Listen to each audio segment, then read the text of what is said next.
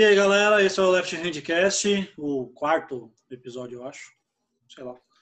E hoje a gente vai falar sobre discos, discos, é disco, né? Não é banda, é o disco, discos importantes de que É. mudaram a década ou que criaram coisas novas a partir da desses discos, sei lá. Acho que é isso. É. É, é não é que você que inventou a pauta aí? Explica aí, caralho. Eu? É, você que inventou a pauta.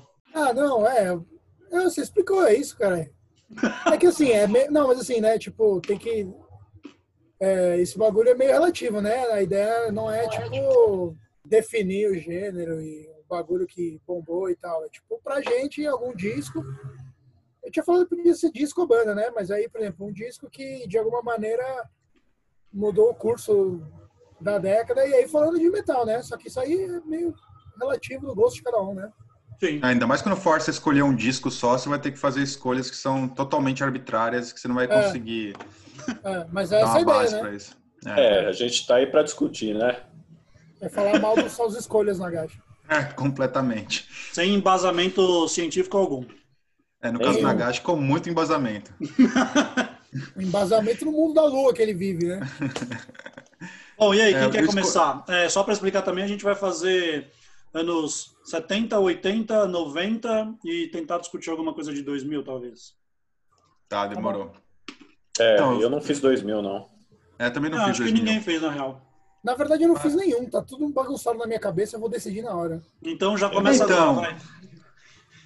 Já Você falam que eu comece mesmo? É, já falam dos Mas eu anos não vou 70. falar. Mas é isso que eu ia falar. Vamos fazer uma rodada de cada década. hein? Sim, Vamos sim. tudo- Beleza. Então, assim, nos anos 70, eu acho que dois discos que eu acho que pra mim mudaram o curso, principalmente na, na, na evolução do metal, né?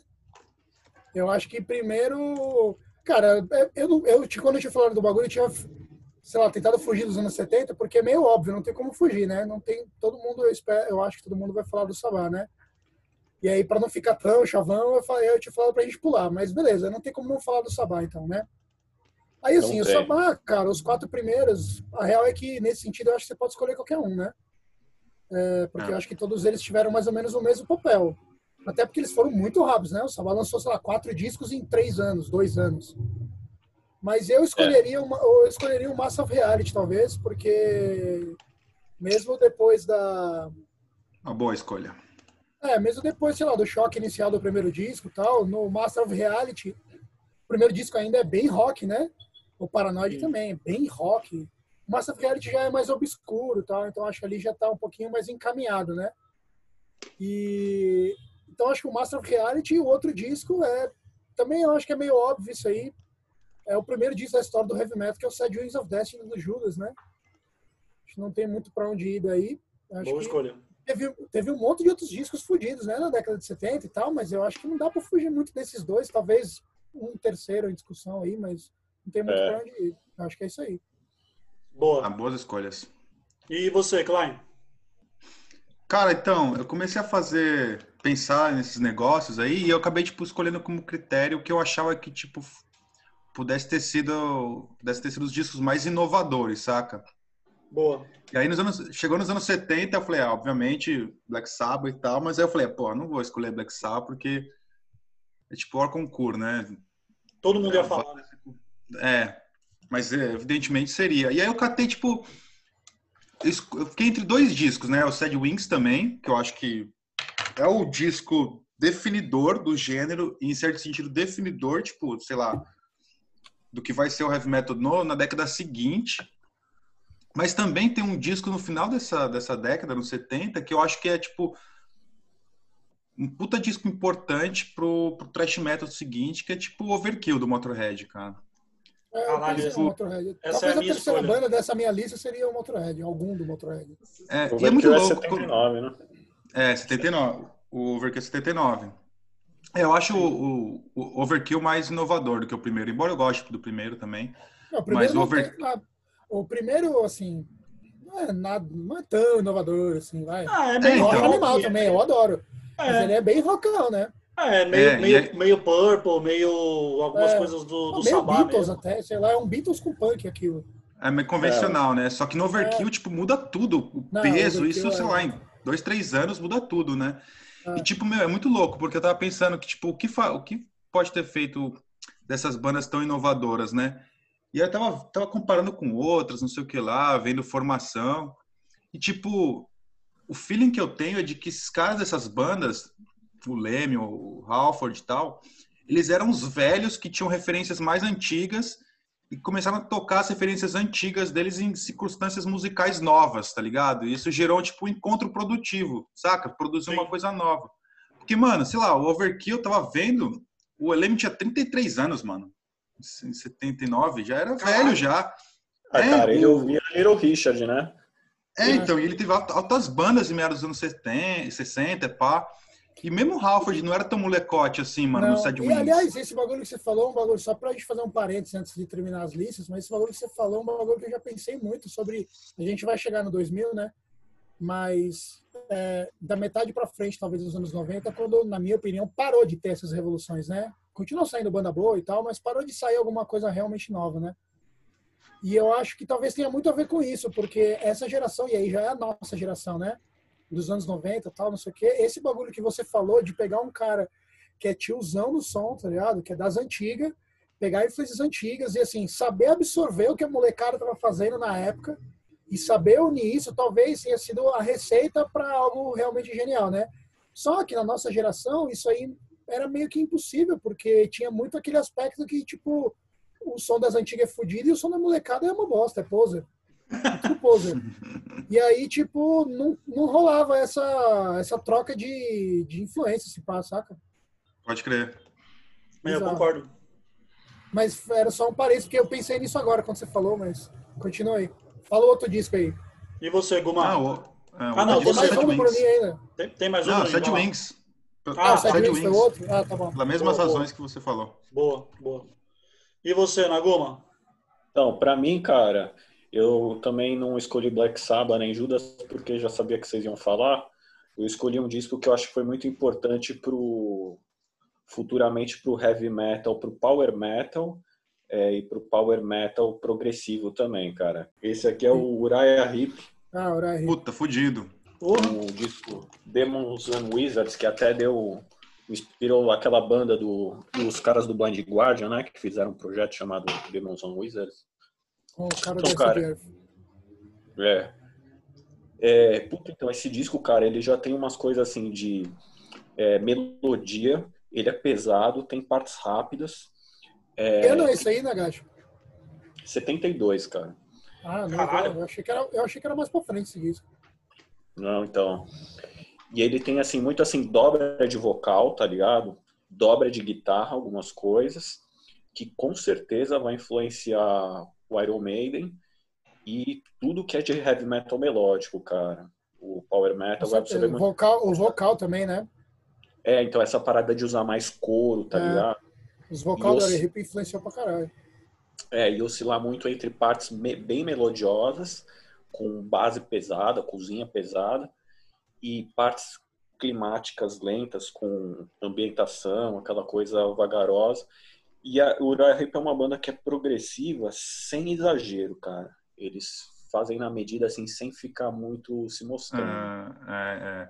E, tipo, Não, mas é que é foda, se, é foda se orientar pela discografia do Uriah Heep, né, mano? Que, tipo, tem muita coisa, velho. Eu conheço, tipo, discos soltos do comecinho dos 70 É, e tal, todos, mas, mas, eles cara- são bem diferentes entre si, né? Porque Eu acho É, que então, Cara. cara. o Uriah Heep, eu, pelo pouco que eu, eu não conheço tudo, mas se você tá caçando heavy metal mesmo, é, tem que dar uma pesquisada, assim, porque não é todos os dias que você vai achar, não.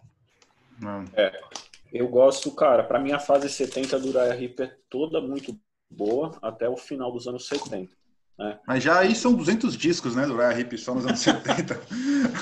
Porque, É, tipo, deve ter- Incluindo em dois anos tem quatro discos. É, Oito, então, cara. total. deve- Na época, Os outros- muita banda fazia isso, né? É. É.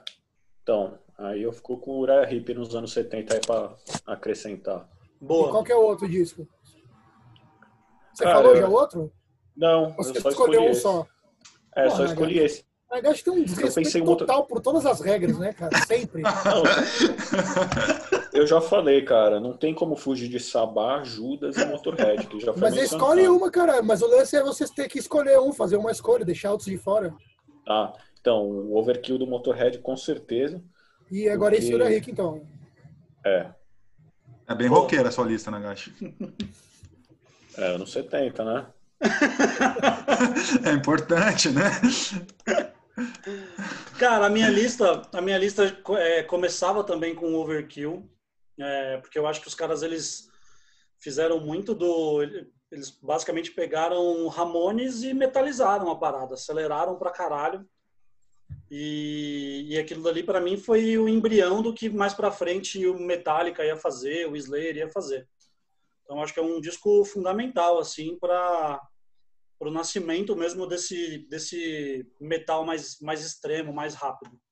É, então, quando você vê o Overkill a partir do que vem depois, ele ganha outro sentido, né, mano? Porque Muito. ele é um bagulho muito visionário, assim. Muito, pra caralho, assim.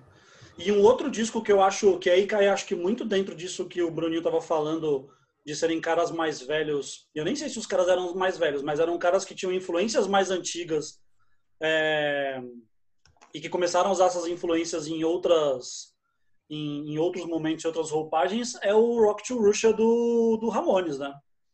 Eu acho, eu acho um disco puta foda, ao mesmo tempo que, era, que é um disco já ali mais desenvolvido dentro de um cenário punk, já tem umas músicas bem mais catches, é, já tem uma produção muito melhor também. Então eu acho um disco que a, a partir daquele disco ali muita coisa começou a nascer de outra de outras bandas e acho que modelou um pouco do que ia ser o, o, o punk ali do final dos anos 70 e anos 80 ali, até das coisas que rodaram muito nos Estados Unidos ali, tanto costa leste quanto oeste. Então, eu é a mesma que- coisa. É, a mesma coisa que acontece com o Ramones, velho. Tipo, o Johnny, Renato falou, tava conversando com ela sobre isso. O Johnny também era, um- no primeiro disco do Ramones, tinha 28 anos já. Pois é, Ah, Então, os não, caras esse- veaco, mano. doido isso, o, né? tanto o Motorhead, o Motorhead e o Ramones, eles bebem daquele rock and roll dos anos 50, que de certa forma é o que esses caras mais velhos curtiam da infância, e só que eles tinham assimilado o, o que aconteceu nos anos 60 também, né? Tipo, pô, a guitarra elétrica, Jimi Hendrix ali e tal, mas o o que esses caras ali estão fazendo é meio que resgatar aquele rock antigo que era mais simplão e tal, daquela coisa dançante, é, meio que para dar também uma equilibrada naquela coisa muito viagem que estava rolando nos anos 60 ali, no final É dos anos 60. popularizar o bagulho, né? Um bagulho simples que os jovens podiam se identificar e. Era Exatamente. fácil de aprender. Era Divertido, fácil de né? aprender a tocar. É, É. pô, era era mais fácil você, tocar Ramones ou Pink Floyd, sei lá. Pois É, é. E a Ah, minha da outra hora, dica, a minha outra dica dos anos 70, aí foge do, do, do metal, mas é tipo um disco que eu gosto pra caralho, assim, que eu ouvi, ouvi muito quando moleque, mais por influência das minhas irmãs mais velhas, é o For You do Prince. Puta, é, nunca um, dei é um chance. disco do final dos anos 70, tipo, saiu antes dos Michael Jackson super famoso. Uhum. Já é, mano, o cara trazendo um pop totalmente revolucionário ali, que ia mo- moldar os anos 80 inteiro. Mas eu não, manjo esse disco muito, pra ouvir eu, não manjo, eu não manjo muito de Prince, tirando os hits, né?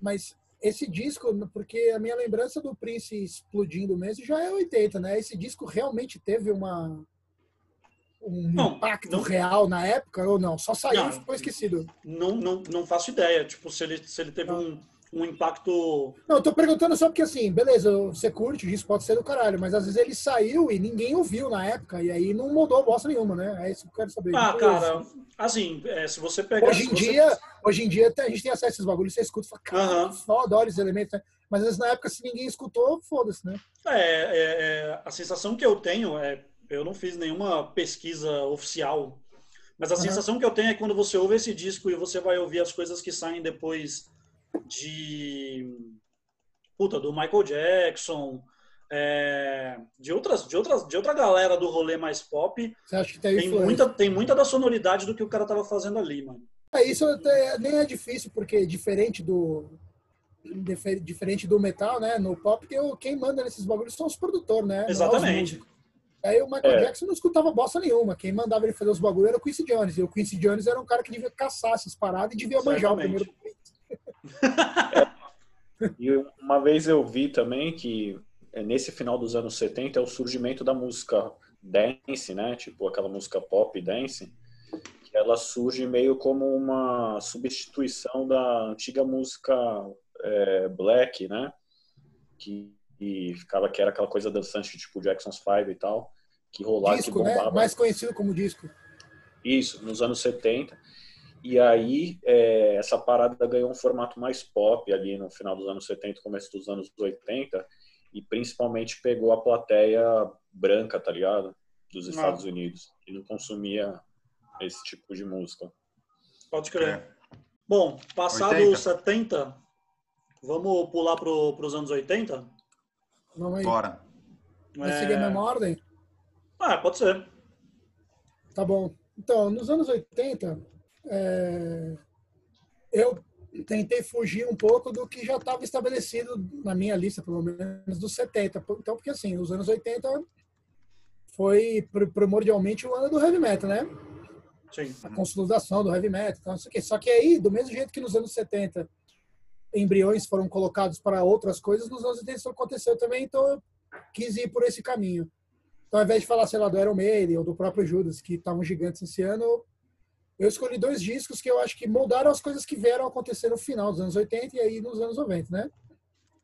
E aí eu. Assim, tem dois que eu, que eu vou falar e eu vou fazer uma menção honrosa, porque tem um monte de menções honrosas, na real, nessa. Os anos 80 é muito mais difícil do que os anos 70, eu acho, porque aí já tem muito mais coisa, pelo menos para o meu gosto, muito mais coisa boa. Mas eu acho que, assim, o Show No Mercy do Slayer, no primeiro momento, tá ligado? Tá. Que junto com. Pode. Junto com o Killer Mal foi tipo. Talvez a primeira. Os primeiros discos de um som agressivo, sujão, satânico, papo, que atingiu uma, uma galera pesada e influenciou um bagulho instantâneo. Essa que é o lance, que eu acho legal dessa época, que assim, esses bagulhos foram instantâneos. Tipo, o Show Mercy e o Killer Mall saiu um ano depois, tinha 400 bandas. Na hora, assim. É, Não é um bagulho que saiu e a galera ouviu e trocou ideia depois, foi instantâneo. Então, eu acho pesadíssimo a importância. Aí, entre os dois, eu fico com o Show Mercy, gosto mais do Show Mercy. Mas acho que os dois são importantíssimos. E o outro, eu acho que é o Scream Bloody Gore do Def. E não só pela qualidade do disco, porque não é o melhor Caralho. disco do Def, na minha opinião, de longe, não é o melhor disco do Def mas ele teve um impacto menor em termos de, de foi menor mesmo, mas assim muito parecido com esse impacto do Metallica e do Slayer, só que aí pro death metal, né? Uhum. O bagulho em 86 ainda sai um bagulho desse que não foi tão instantâneo, né? Igual foi o, o Trash. Uhum. Demorou uns aninhos ali, mas aí logo depois já veio o Autopsy, já tinha o Napalm, aí já começou um movimento que é. foi explodindo nos anos 90. E não tem como puxar isso mais para trás do que o Scream Bloody Gore, tá ligado? Que é tipo, ainda nem a banda, é o disco, porque foi a ah. primeira do mesmo passo que deram do que tinha antes pro Slayer, do que tinha antes, deu esse passo pro Death, né? Então acho que esses dois discos aí, só que aí tem uma menção rosa, que eu acho que é o Black Metal do Venom, né? Que eu acho que fez esse mesmo papel aí, antes também, né? E explodiu e meio que essas, essas linhas convergem, né? Do que o Slayer fez, o Venom tal, isso tudo aí converge. Mas eu não queria, não queria deixar de fora o Venom, porque tem que ser mencionado, pelo menos. Não, então, isso aí que o que eu estava falando, cara, acho que nos anos 80 você tem uma escala, assim, que de a agressividade da parada ela vai subindo, né? Conforme cada uhum. ano ali. E uma tendência sempre a querer fazer o bagulho mais brutal ali. Então isso começa com o Venom mesmo, como você falou, aí passa pro Show No Mercy e, e assim por diante. Tem Sim. uma Parecia que era um campeonato de maldade, né, cara? É. é, quem é? E os caras mesmos falam isso, né? Que, tipo, os caras estavam um pouco se fudendo pra estrutura de músculo, eles queriam ser mais brutal que a outra. É competição é. mesmo. É da, é da hora isso, por isso que tem um monte de pérola nos anos 80. Exatamente. É, total. E você, Bruninho? Então, cara, tipo, eu acho que os anos 80, bom, a década de ouro do bagulho e ela serve para diferenciar alguns critérios, tipo, nos anos 80, para mim, é a década do thrash metal, saca? Embora tenha lá o, o heavy metal bombando, enchendo o estádio pra caralho, as, as grandes bandas se tornando realmente, tipo, indústria cultural fodida. O thrash metal, para mim, é a, é a, coisa mais inovadora que aconteceu na época, porque no 70 já tinha sido o heavy metal que inovou, e a Uhum. coisa mais nova, mais fresca no metal era o thrash metal para mim. E ao mesmo tempo muito louco, porque o que é mais inovador para mim no, no- nos anos 80 é o thrash metal, que ao mesmo tempo é o gênero de todos o mais datado, que você consegue circun- circunscrever certinho numa época, saca? Então é um bagulho meio uma peça de museu, assim, um estilo de peça de museu, que tipo também é um testemunho de quão Ficou datado, não foi pra frente, né? Cara, virou uma peça de museu, mas ao mesmo tempo é uma É. forma perfeitinha, assim, saca? Você É. consegue decifrar todos os negocinhos. E talvez que seja o só- único Você estilo. já você assistiu... Fala aí, Marião. Não, eu ia dizer que talvez seja o único estilo que, que não gerou milhões de vertentes e, Não. entre aspas, Não, é, evoluções. é, né? e, é- e é isso que eu ia falar. Vocês assistiram aquele documentário Get Trash? Não. Sim. Tá Já. no YouTube agora, né? Eu não tinha visto, tá no YouTube eu vi esses tempos aí. E aí, tipo, eu não lembro quem que fala, não lembro se é o Gary Holt, mas um desses caras fala um bagulho que eu achei muito louco. Ele fala que, no final, ele não fala com essas palavras, mas pelo menos eu entendi isso, que o thrash metal foi um negócio que foi tão explosivo, foi tão é, gigante, mas ao mesmo tempo, em termos musicais, era tão fechado que no final dos anos 80 as bandas já, já tinham travado artisticamente. Uhum. E aí a galera já tava indo para outros lugares Sim. já tava brisando outras paradas. E aí, no começo dos anos 90, tipo, as bandas, eu acho que várias bandas lançaram ótimos discos em 90, né? No final, até, às vezes até melhores do que os primeiros, mas eles contam que na época essas bandas começaram a sair e aí começou a vir a próxima leva de outros, principalmente dos Estados Unidos, né? E o bagulho acabou, foi tipo curto.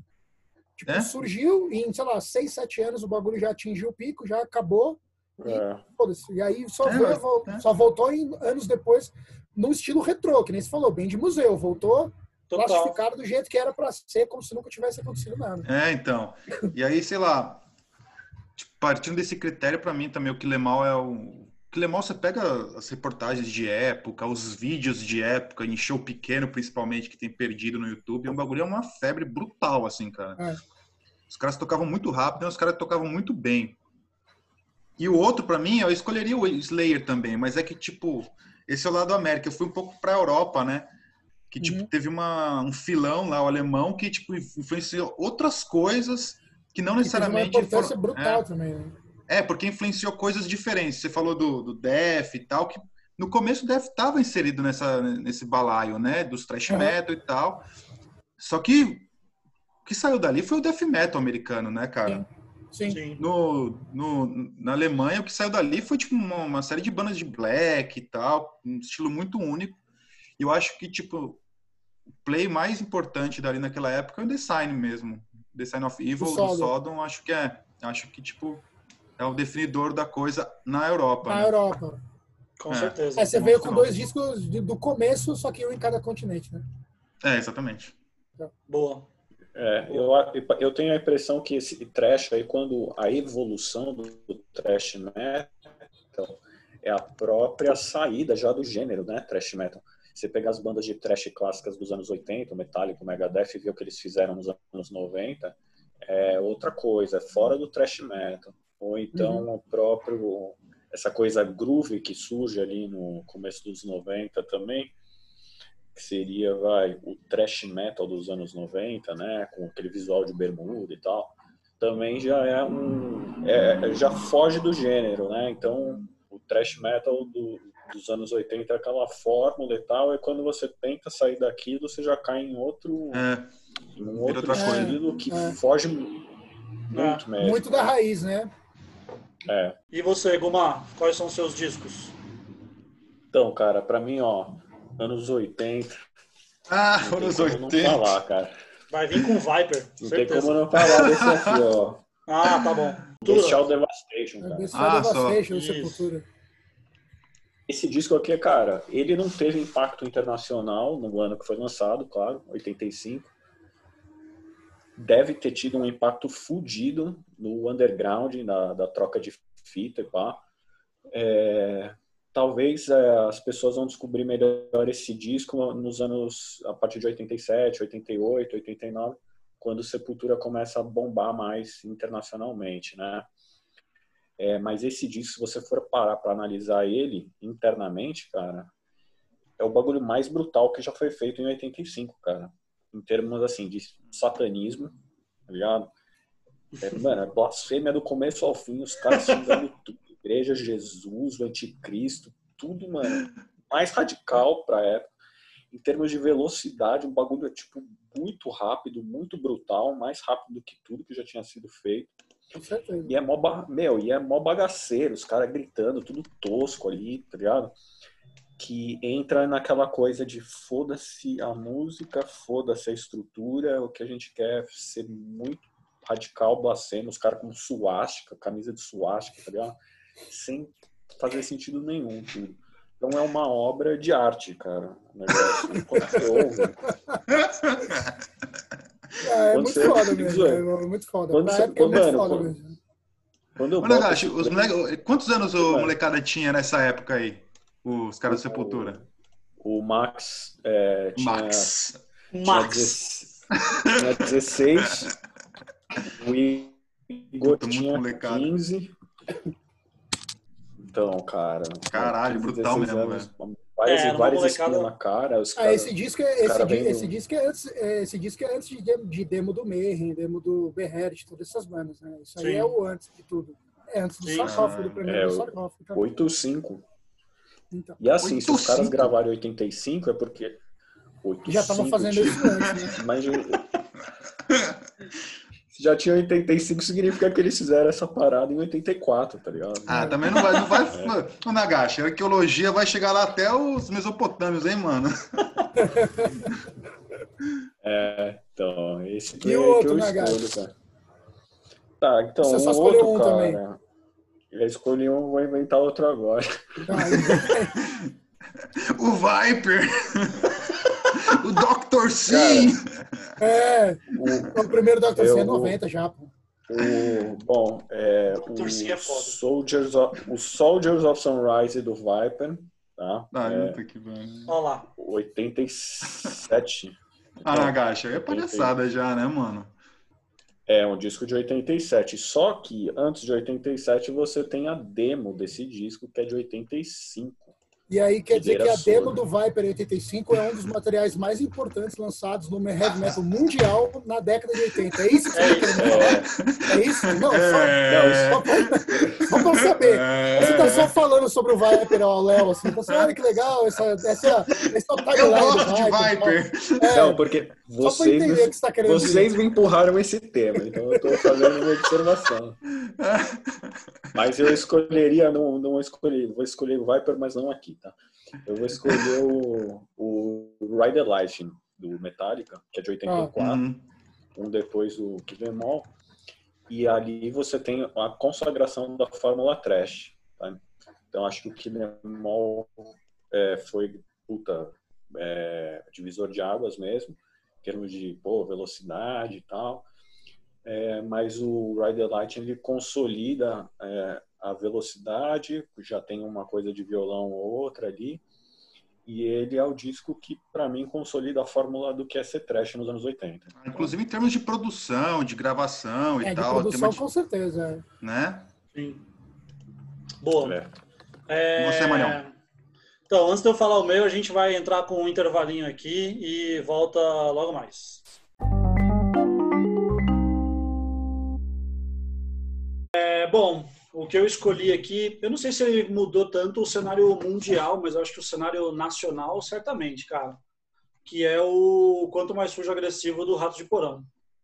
Porra. Eu acho um disco puta, fenomenal, assim. É, sai um pouco da de uma linha um pouco mais mais punk Essa foto radical. ridícula do Bruninho, do Pantera. É maravilhosa, né? Esse disco é maravilhoso, cara. Tem que ser redescoberto. É, Mas é, eu acho que os caras saem um pouco da, daquela linha um pouco mais mais punk ali dos caras e é, fecha aí, Guma, fecha aí que acho que dá certo o seu.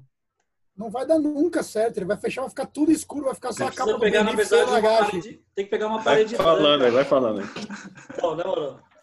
E, cara, a luz, Nagashi. É um disco que os caras começam já a misturar muita coisa de metal ali com, com hardcore, com punk.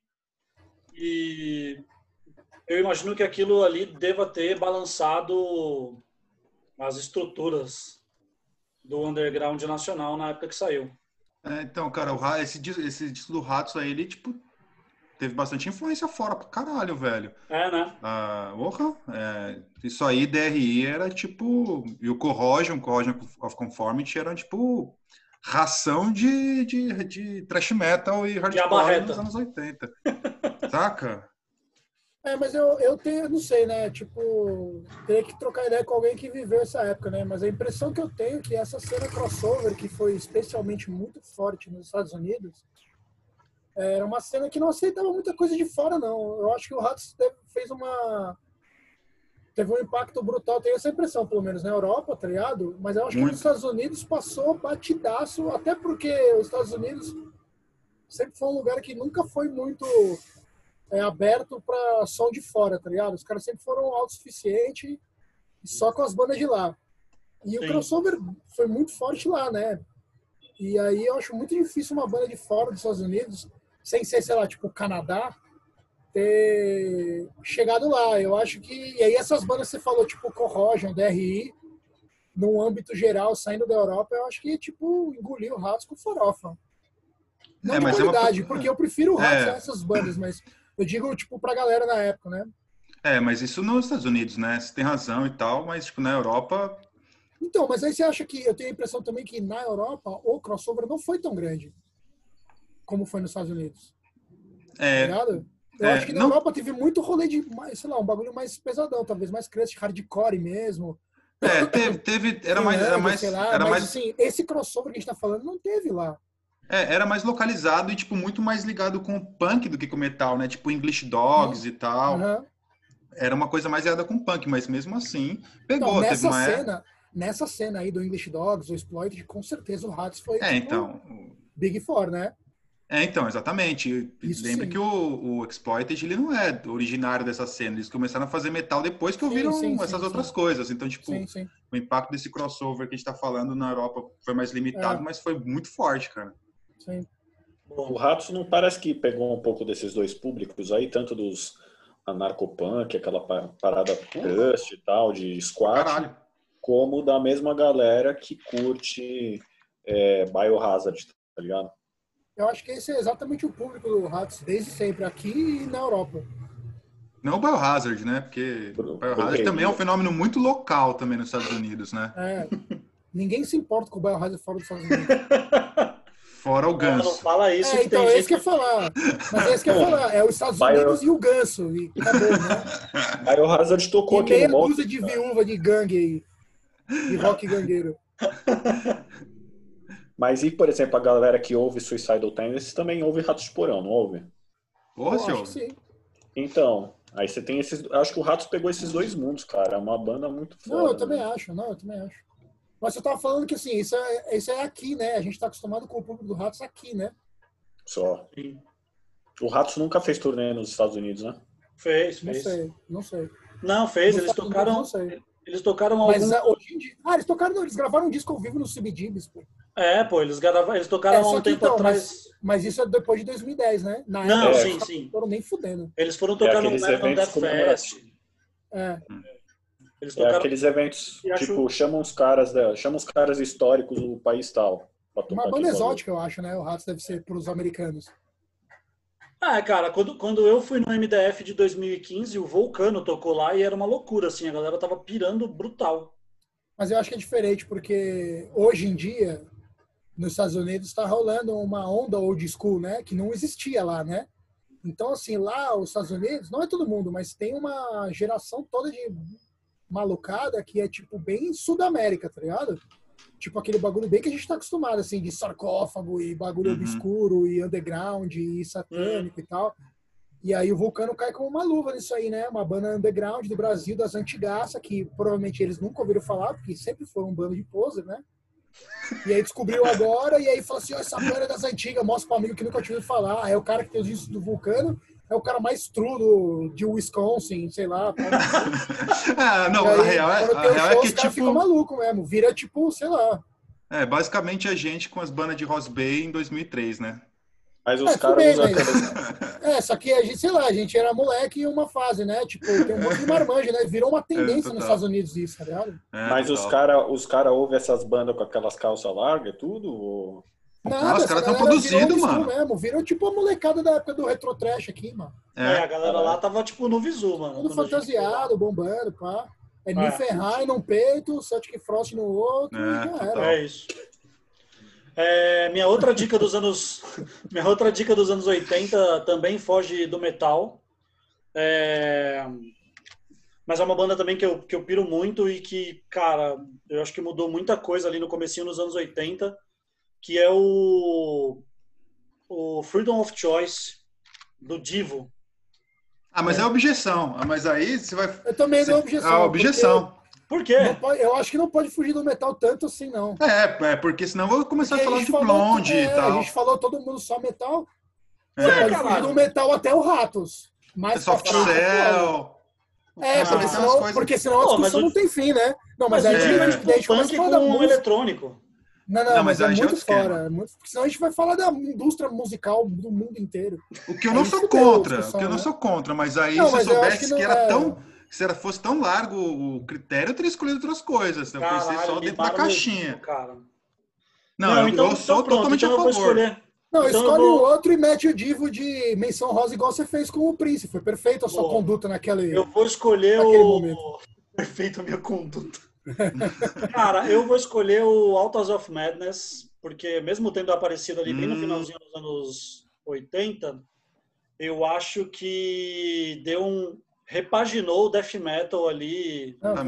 Eu ia colo... Ele é 89, eu ia colocar É. ele na lista de 90, mas eu não vou Cara, mais, eu então, tava pensando nesse negócio. Tava pensando nesse Não, eu negócio, Mário. porque eu ia colocar na lista de esse 90. papo de que a década começa com o final 9, porque vai se fuder.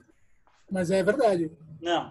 Mas eu, eu vou mudar então, só porque você já meteu o Altars of Madness, porque eu ia colocar ele, mano. É, cara, eu acho, eu acho um disco assim inacreditável.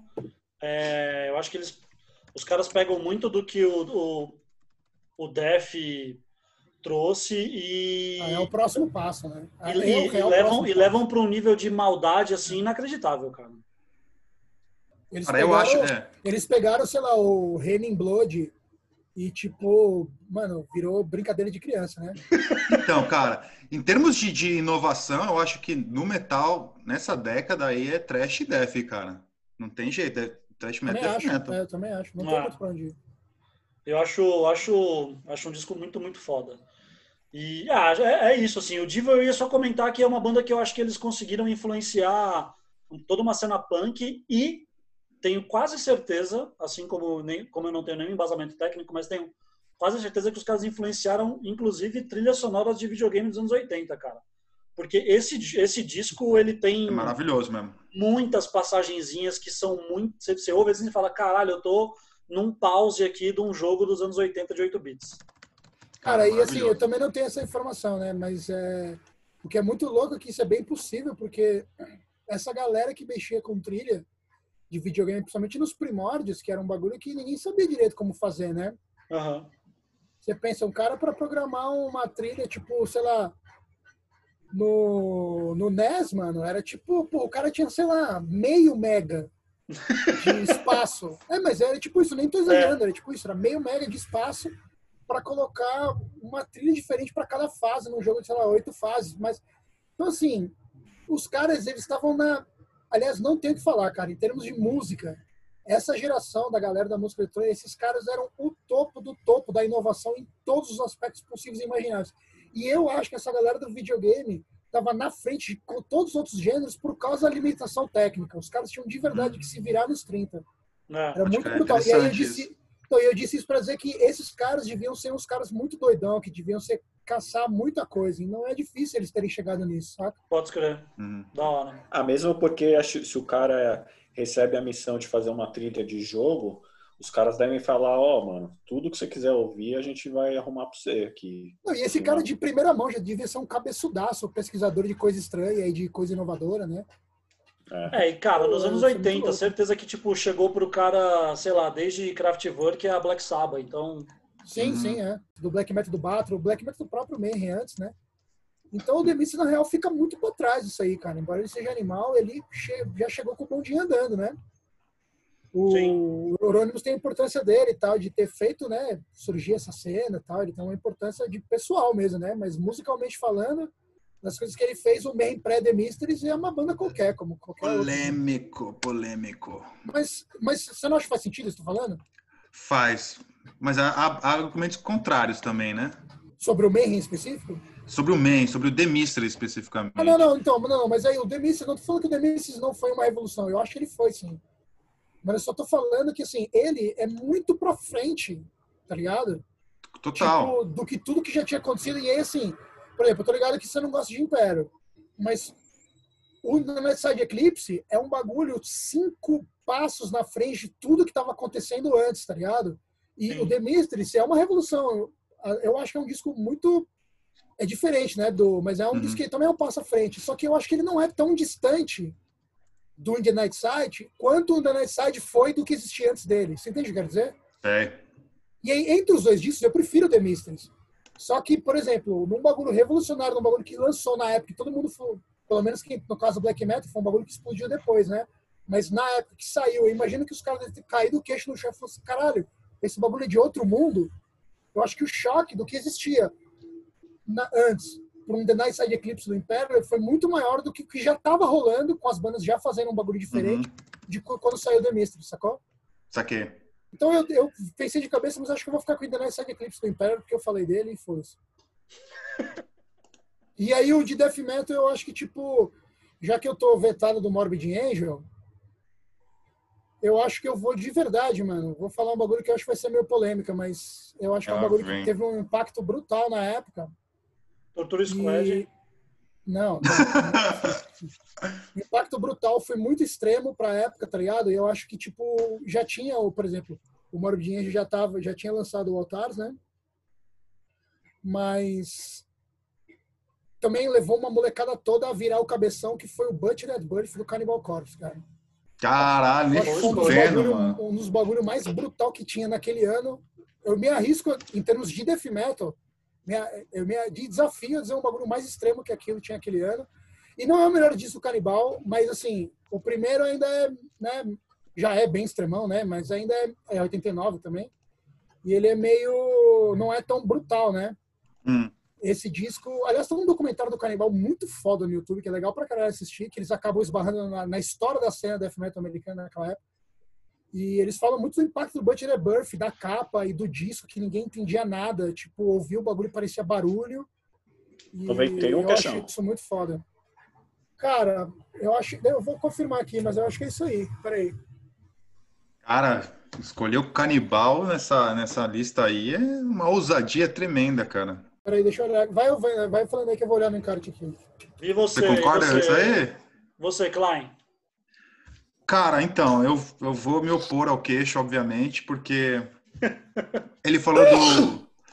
Ele falou do, do In the Night Side Eclipse e, tipo, é do mesmo ano do 91. The Mistress. Não, Canibal de 91? 91. Então, O The Night Side então. Eclipse é do mesmo É. ano do The Mist? É do mesmo ano, cara, e, tipo, The Eclipse que- é 90. O, o, o, peraí. Deixa eu The. Mistress é 94 e The Night Side é 94, mano. não, The Mysteries é 93. Não é não, é Não 94. é não, eu acho. pô, 94. Eu chequei isso aí ontem. Eu O cheguei isso aí. lançamento, né? A, ó. grava... a gravação, a gravação é de 93, foi antes do Varg. Ah, mas aí não tem como é, saber, mas a né, gravação não faz diferença nesse caso, né? É, quando é lançado, né? É, É, tipo, não senão a a gente vai viajar nas paradas. Mas assim, as coisas que tinham antes do, do The Mysteries não eram poucas. Tipo, mano, o Puro Holocaust do Immortal é de 92, por aí, 93, alguma coisa Então, eu assim. não lembro as datas também, por isso que eu tô falando, eu pensei de cabeça, né? É, então, Immo- eu sei que Immortal é, é antes, mesmo por Holocaust, que já tem bastante aquela coisa norueguesa, o Holocausto Cif já é é. Então, o Dark Throne já tinha lançado o A Blaze, e mesmo, salvo engano, o Under a Funeral Moon também é mas, o Abla- antes. mas eu não acho o Ablaze, eu adoro, mas eu não acho o Ablaze nada de espetacular pra cima Então, não é, mas o, o, o Under of Funeral Moon já dá umas pistas do que seria o do que a Também gente acho. entende por black metal norueguês. E é antes. Também E acho. o Holocausto é 93. Mas não acho também tão brutal. Pelo Holocausto 93? É, em novembro de 93, hein? Ah, então, até antes ainda do The Mises. E vê Porém, que ano cara- ainda Nightside aí, Nagashi. Side. Mas é, continua aí, Bruno. Cara, porém, eu acho que o The 94. 94. Ah, tá vendo? É a mesma coisa. Eu achei que ele era 93. Cara, só que eu, a- eu acho que o The Mysteries, cara, ele tem uma coisa que é meio impalpável, que, tipo, que é o lado inovador dele, que é o, o ambiente, Vocal do cara, Átila, o né? clima. É, Que é o vocal do Atlas. Sem o vocal do Atlas É. não tem aquele clima. Eu acho. Não tem, mas ao mesmo tempo é, é tipo. É tudo meio gravado como se fosse num lugar muito vazio, saca? As coisas têm meio eco. É, é meio. Li, é super limpa a gravação, tá é ligado? muito bem gravado pro nível da época, né? Cara, muito. E ao mesmo tempo é super influente nos, nos termos, tipo, de. Tanto de gravação quanto de riff. Tipo, Porque, tipo, você Não, pega. eu os- acho maravilhoso. Você não precisa me convencer o quanto. Não, eu sei, é estou justificando a minha escolha. Não, Porque mas eu é acho que foi assim, muito inovador. Mas eu, acho assim, eu acho, eu, eu de verdade achei que o tinha na minha cabeça que o Internet Side era um ano antes, pelo menos. Se não é, todo o meu argumento vai para abaixo. E aí tanto faz, qualquer um dos dois, porque eu acho os dois um pulo absurdo. É, porque, tipo, não, o que eu ia falar na, pra escolher o The Mistress é que, tipo, o que eu acho inovador também, cara, você pega ali, coloca no moedor, sai muito o Hellhammer, Celtic Frost Sim, tal. acho, essas- né, todo mundo sabe disso, É sabe? por isso que eu não quis escolher essas bandas, que eu gosto pra caralho, mas É. eu não quis escolher. E, tipo, então, assim, pra mim o The Mistress meio que setou o bagulho, inclusive esteticamente, o bagulho meio teatral, saca? Porque todo mundo vai. É, é também. Ah, mas isso aí, então- isso, isso, isso já tinha antes, né? Então, já tinha, mas tipo um, um teatro a partir do qual todo mundo vai usar como referência pra fazer as coisas mais toscas e feias do black metal também, saca? Então, tipo, o Mayhem já tinha meio que transformado a coisa numa grife e a Aham. partir daí foi só ladeira abaixo, que é o Satyricon pra frente, né? Para. E a outra e a outra escolha, não, eu amo o Satyricon, mas os caras, Não, mas ele tem razão, o é, satírico os é, a caras morte. apelaram. tipo, e a, e a outra acho A que não morte tem do jeito. bagulho é o Abazagorá. E tipo assim, não sei se vocês concordam. Não sei se vocês concordam, mano, mas tipo, o que o Mayhem foi pra cena black metal mundial, que tipo, foi um produto tipo exportação, o Burzum foi pra cena norueguesa mesmo, cara, porque você pega todas as entrevistas antigas dos caras, as referências, os agradecimentos, você pega lá o encarte do Gorgoroth, os caras falam Burzum, Burzum. Burzum era uma referência brutal pra, pro som dos caras ali, saca? Sim. E o Burzum acho também. O Burzum é, é antes também do O. Burzum, o Bur- eu acho que o Burzum, na real, assim. é, Eu não escolhi o Burzum, o dia, o, sei lá, o- talvez o primeiro do Burzum, né? Porque seja o mais antigo, em termos de ano. Mas porque, eu, na minha opinião pessoal, eu acho que o primeiro do Burzum é um dos discos mais revolucionários da década, de qualquer estilo. Pois é. Porque é um bagulho que veio do nada, não parecia nada que existia, e fez um bagulho nada a ver. Eu só não botei ele, eu de verdade considerei ele, porque eu tava tentando pensar em coisas que é, foram revolucionárias, mas também, tipo, setaram, sei lá, uma estética, uma coisa que influenciou outras coisas que foram pra frente, tá ligado? NSBM, mano. Então, é, o fez isso, não, assim, não só com coisas ridículas, tipo NSBM, mas também com um bagulho que é pequeno, na real, né? Mesmo se pensar, o NSBM é pequeno, né, cara? Tipo, Eu acho que ficou o- no nicho e tal. E aí, por exemplo, o Mayhem, o black metal norueguês mesmo, que virou mainstream, influenciou de tudo até Slipknot hoje em dia, saca? Então, tipo, eu quis ficar mais isso aí que eu acho que era mais grandioso, saca? Uhum. Mas esquecendo isso, o primeiro do Burzum é um. Não tem Pois outro é. disco que chega aos pés do primeiro do Burzum como o disco mais revolucionário de, É. nesse sentido de ser um bagulho que não sabe de onde veio aquilo, não parece nada que tinha antes, tá ligado? É, e todo mundo tenta copiar e não consegue. musicalmente e a temática do paganismo também, né? Uhum. Que era uma temática que Poucas falava Ah, pessoas mas, mas o Bato ele né? já estava fazendo sobre essa temática, não? Então, é, mas poucas, poucas pessoas faziam, né? É. Isso. É. Não era o que veio a ser, né? E você, Goma? Então, são dois, né? O primeiro vou começar com metal aqui, que é esse disco aqui, ó, o Dark Metal do Bettelheim, de 1994, cara. Esse Caralho. disco, Caralho, fudido. sabe por quê, cara? Esse disco eu acho que é um dos primeiros registros que mistura black metal com doom metal é, e levam o tema da depressão, da, do suicídio, da nostalgia para outro patamar, transformando tipo numa marca da banda, tá ligado? Porque esse tema era tocado assim de de relance, tá ligado? Pelo black metal e pelo doom. É, mas a, fundir o som do, desses dois gêneros e levar essa temática, extrapolar para levar para outros limites e virar tipo meio que o tema da banda e toda uma estética, toda uma atitude, uma postura é, que vai influenciar o gênero é, depressive black metal, BS, BPM, sei lá. É, eu acho que o Battle foi inovador nesse sentido e Cara, porra, fudido. 94, cara. Cara, eu acho que fudido. assim, só duas bandas fizeram isso. é, a gente pode comparar com a Psyche Hate, por exemplo, o É Suicidal bem mais fraco, hein? Mas é bem mais fraco, hein? É, e é bem mais fraco. E o A Psyche Hate talvez seja a primeira banda a levar essa, essa sonoridade burzuniana pro black metal, né? Só que é, não pegou a influência do Doom Metal ali. Tem um pouco de Paradise Lost no, no, hein? Eu sinto Uhum. isso. É esse disco, né? O resto é bem mais blaqueira, né, Nagashi? É, hoje o Battle é outra coisa, né? É, o mesmo Battle nos, nos- transforma... naqueles discos depois lá, o Dictus Senecari, não sei o que lá. Não é tão dunzão, né, que nem o Dark Metal. Pô, e o Nagashi falou do, o Nagashi falou do Paradise, eu não sei qual é a lista do, do Mario, mas um bagulho que, que eu pensei agora que a gente negligenciou total É, foi o Doom, né, mano? Porque. não deu? Um, um dois discos? Mas não deixa de ser uma revolução brutal, porque. você- Total! a gente total. já tinha falado do, do Def nos anos 80, né? E aí, por exemplo, você pega as bandas como o Paradise Lost, o Anathema e tal, elas fundaram um bagulho que, tipo, mano, influencia a banda até hoje, tá ligado? Sim. E foi, tipo, uma um segunda perna do próprio Death Metal, né? Vacilo Pois total. Esqueci total. Sim.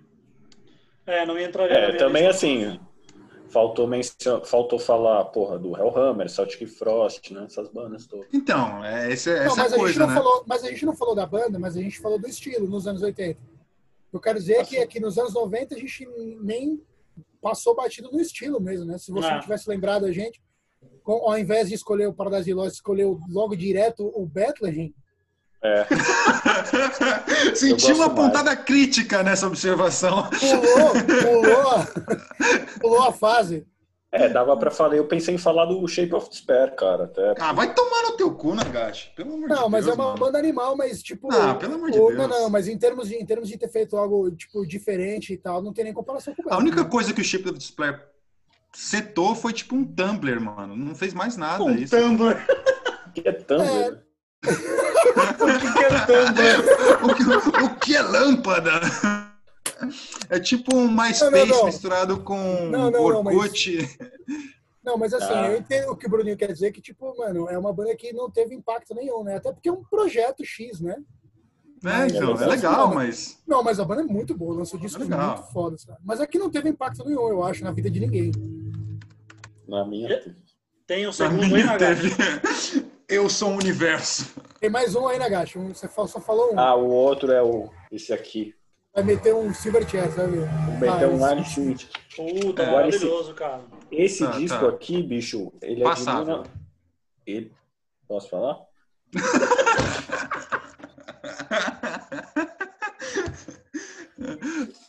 Esse disco aqui é de 1990, cara. E foi o foi a, prim- a primeira banda que dá- a primeira banda que bombou nas rádios, cara. Nos anos 90. Do Maravilhoso. estilo, Foi a primeira banda na história que bombou nas rádios, isso falo. do Nagashi estilo não parece que grunge. tá Do estilo grunge. Muito Ah, antes. No cu, Vezes. Uma Vezes merda antes do. Nirvana. Não, não é não, que é show. Ô, É uma Isso que é merda. maravilhoso. Não tem como dizer ó, que, que, o, que o, o metal e o hard rock que estavam bombando na mídia nos anos 80 e 90, ó, foi substituído por esses caras de. Não, foi, foi, foi. né? Isso a gente está falando da grande imprensa. No mainstream foi, é, foi. Tá? É, no mainstream. E não há dúvidas, cara, de que o metal também, por sua vez, absorveu a influência do grunge nos anos 90, querendo Absorveu, gost- gostando ou não. Não, eu É. também acho, absorveu. E aí gerou grandes frutos, né? Como vários discos maravilhosos do Anthrax. É, foi tipo. Não, mas tem coisa muito boa, bem, não, tem né? coisa muito Mas boa. aí a culpa não é da Alice in Chains, a Você culpa tá- é dos Não, caras. não certo. é, não é. É que os caras são É, bons é. mesmo. E aí eu coisas aproveito tá- aqui para você, você que está me ouvindo aqui, ó.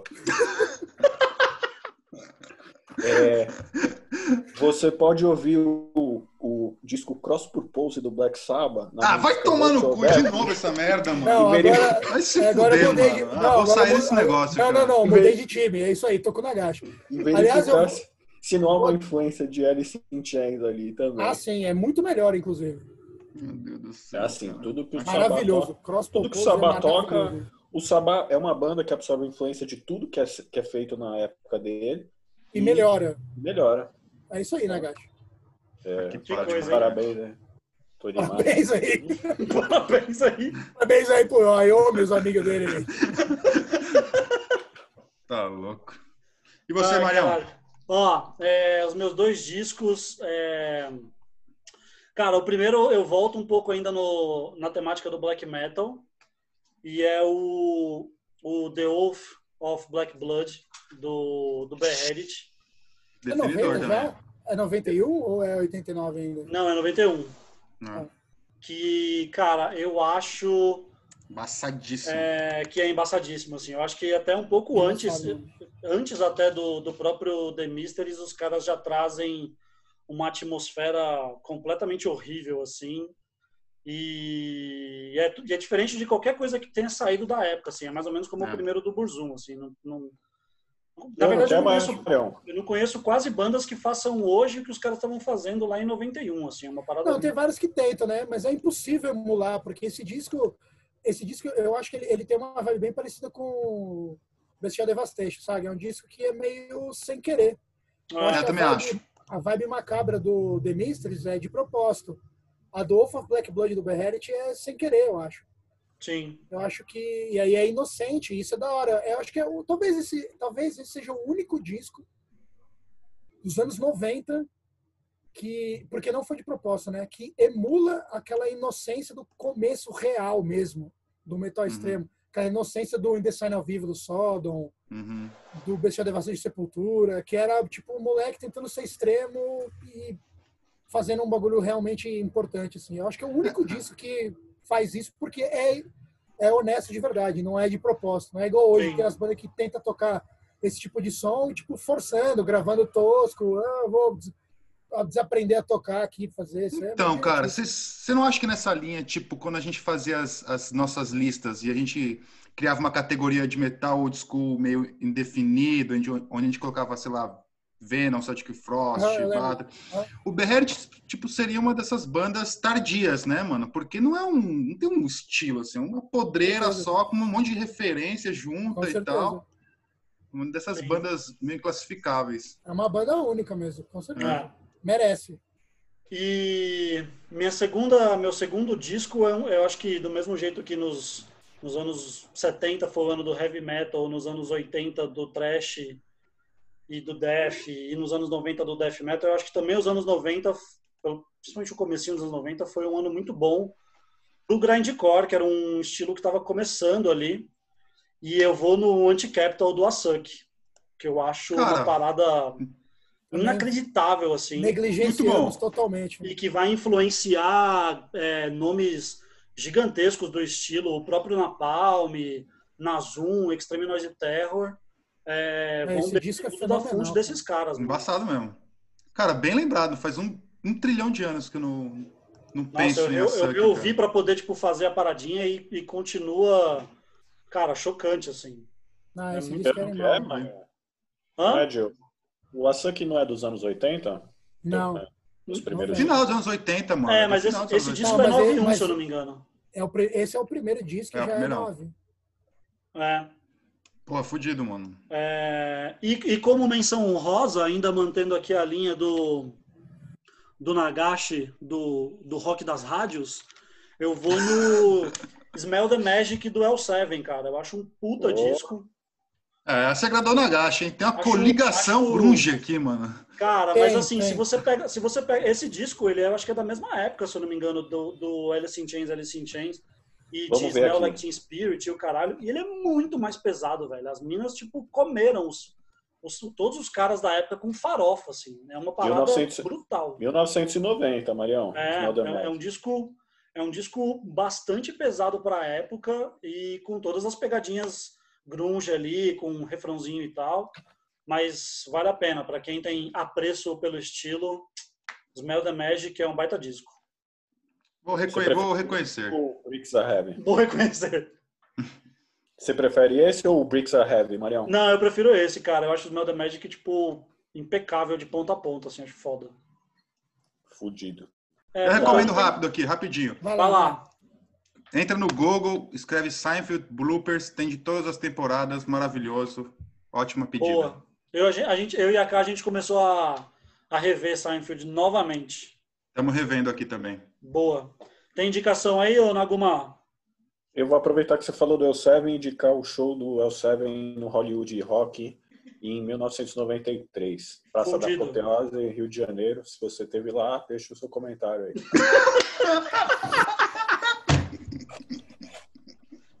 É isso. Meu Deus do céu. Ai, Agache, puta merda. E você, Queixola? Eu não sei, eu vou recomendar que ontem eu assisti o, o Eterno Barbarella. Tá Caralho. no, tá no Amazon, mano. Aí eu assisti, puta filme, recomendo todo mundo ver, mano. Fudido. Pensou já, Bruninho? Quer que eu fale?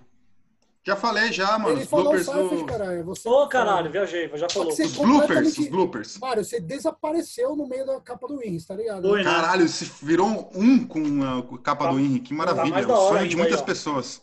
Vai, Tá, vou, sua vou mais pra trás tá pra tentar no- desaparecer mais. Bom, Foros, tá Tá acabando bem aqui, no meio ó. do magrão, mano. Eu vou. eu vou indicar o Eternal Aeon Obscuro do Vazio, que saiu recentemente. Disco de uma banda de black metal daqui de São Paulo. Inacreditável, foda pra caralho. Pra quem pira aí num, num satírico com Rebel Extravaganza, ouça, porque Opa! o bagulho é foda, muito foda. É da hora, Tem muito Hot and. Crash ali também. Tem né? um Hot and Crash É. também. Bom, meu povo, é isso. Então, Valeu tá certo. demais. A gente volta aqui na semana que vem com algum tema idiota. Falou! Falou, Nagashi. Falou, falou, Nagashi. galera. Nagashi, vamos juntar essa galera que foi no Hollywood Rock aí, mano. Quando acabar a quarentena, vamos todo mundo sentar no bar lá e, mano, contar histórias sobre a Apple, rock and roll, É, cara, a épocas de gente muitas loucuras e psicodelia, Sim. beleza? todo mundo vai pegar o cometão e descer na Praça da Apoteose para comemorar esse evento. É isso. Demorou, Nagashi. Ele já Falou. pegou, filho da puta, velho. Mal educado, olha. Falou. Falou.